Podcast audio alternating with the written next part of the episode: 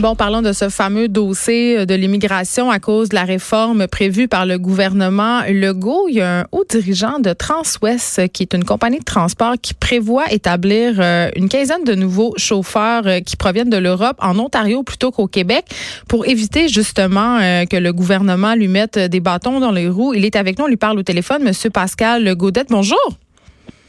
Euh, bonjour. Écoutez, euh, premièrement, je veux savoir pourquoi euh, vous avez besoin d'embaucher des camionneurs étrangers. J'imagine que c'est parce qu'il y a une pénurie de main-d'œuvre incroyable au Québec.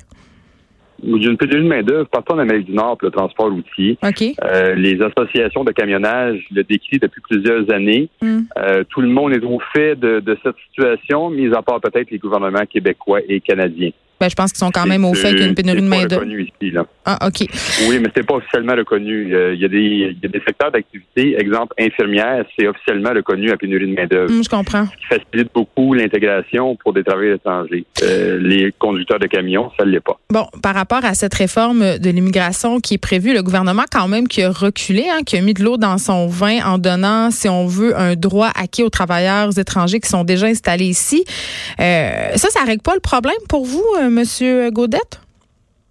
Euh, non, parce qu'on a. Euh, en fait, ce bout-là n'est pas très clair encore pour nous. On n'a pas tous les détails. Euh, on, je considère chanceux que le gouvernement ait reculé parce que la, situation aurait été assez difficile pour les, gens qui travaillent chez nous.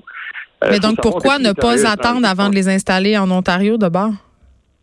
En fait, c'est que nous, on a des gens qui sont en démarche. On mm. a fait des représentations, des délégations commerciales en Europe, en France particulièrement, pour attirer des travailleurs étrangers à venir s'installer ici. Ces gens-là sont pas arrivés encore. Ils font donc sont pas dans dans la petite euh, bouffée d'effet que le gouvernement Legault a pu donner avec ces, changements à la réforme. Fait qu'ils n'auront pas le droit acquis, ils l'auront pas. Ils n'auront pas le droit acquis. Ces gens-là sont en démarche, mais on n'a pas présenté les dossiers encore.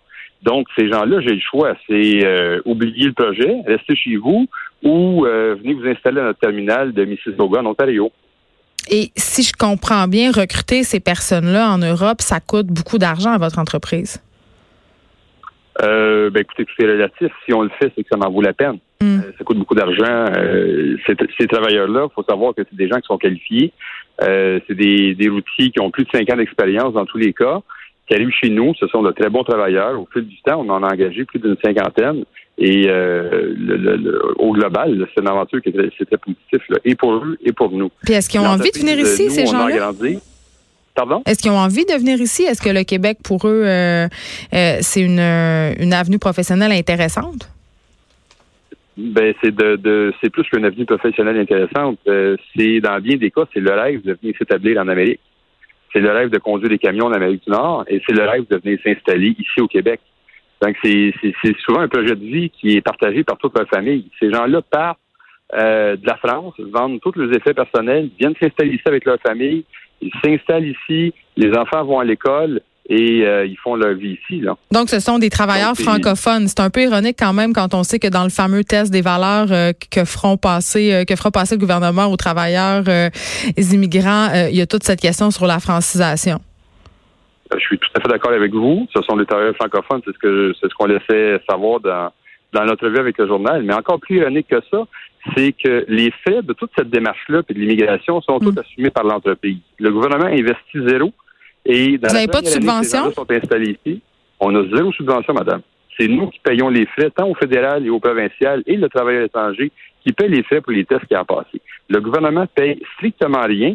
Mais il va récolter, par contre, ces gens-là vont, vont gagner environ 75-80 000 dollars la première année qu'ils vont travailler ici. Ils vont payer des taxes et des impôts. Hmm. En retour, le gouvernement va avoir investi zéro et il va récupérer l'argent des taxes et des impôts. Donc, euh, en affaires, là, on trouve que c'est un bon placement habituellement, ça. on investit peu, on récupère, habituellement, c'est bon. Ben, c'est, en tout cas, c'est pas tellement logique d'un point de vue fiscal euh, par rapport au gouvernement. Donc là, vous allez les installer en Ontario, ces travailleurs-là. C'est ce que vous me dites. On va, on va leur proposer, madame. On va leur proposer parce que on comprend qu'en Ontario, il y a une difficulté supplémentaire pour eux.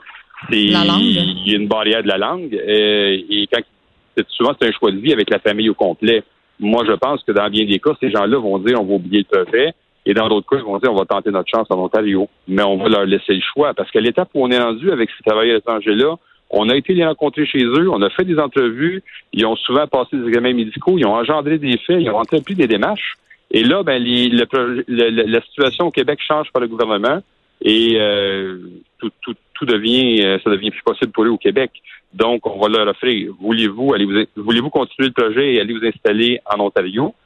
Ou on arrête le projet tout simplement. Mais euh, est-ce que vous en avez déjà parlé à ces travailleurs-là, puis comment ils reçoivent ça, cette nouvelle-là? Pour le moment, on a, j'ai eu quelques appels, mais vous comprenez que c'est, on est encore dans un flou là. Ouais. Euh, c'est difficile pour moi, avec certitude, de dire qu'est-ce qu'il y en est. Je, à l'heure qu'on se parle, j'en sais pas plus que vous.